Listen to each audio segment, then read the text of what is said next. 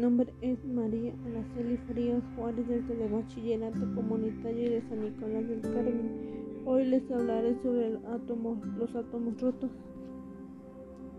Lo más interesante del tema es que la niña quería ser científica y no podía estudiar.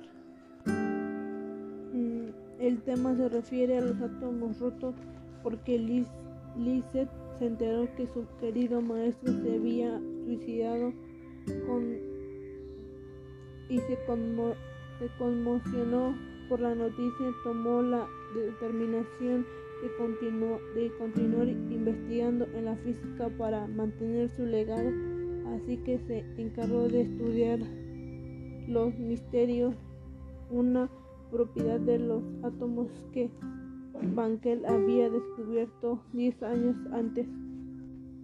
A mí lo que más me gustó del tema fue que la niña científica logró lo que quería hacer. Muchas gracias por su atención. Hasta pronto.